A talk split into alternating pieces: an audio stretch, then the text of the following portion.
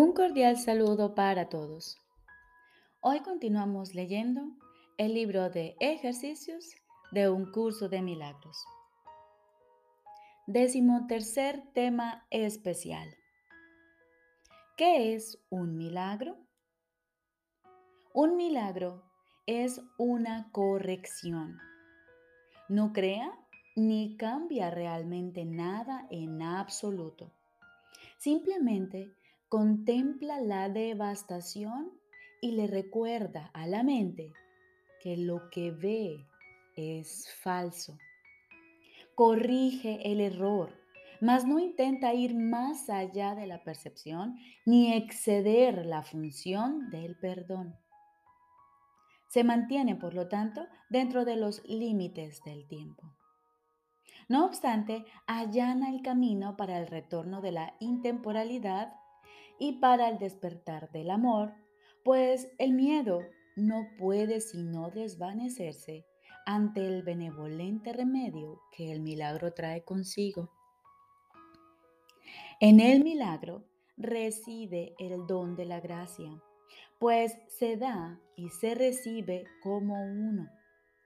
Y así nos da un ejemplo de lo que es la ley de la verdad, que el mundo no acata porque no la entiende.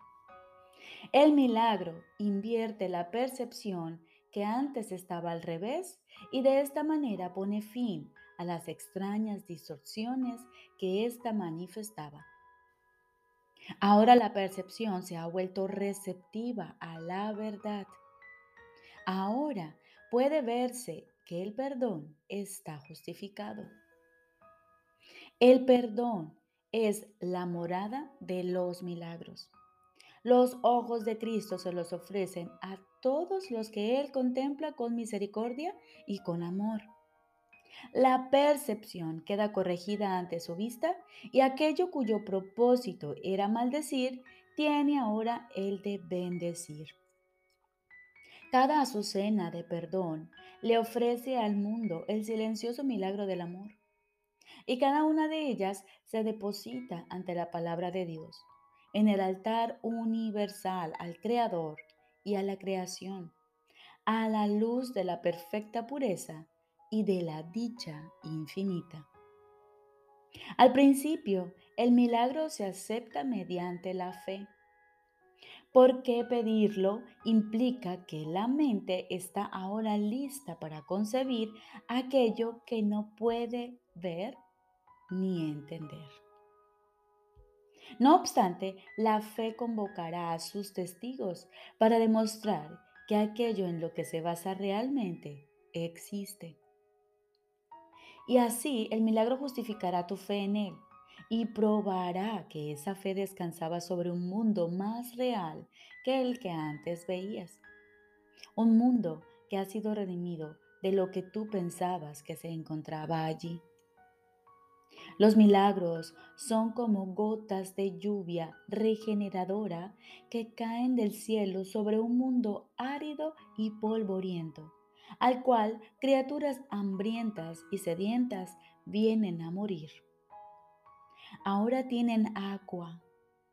Ahora el mundo está lleno de verdor y brotan por doquier señales de vida para demostrar que lo que nace jamás puede morir, pues lo que tiene vida es inmortal.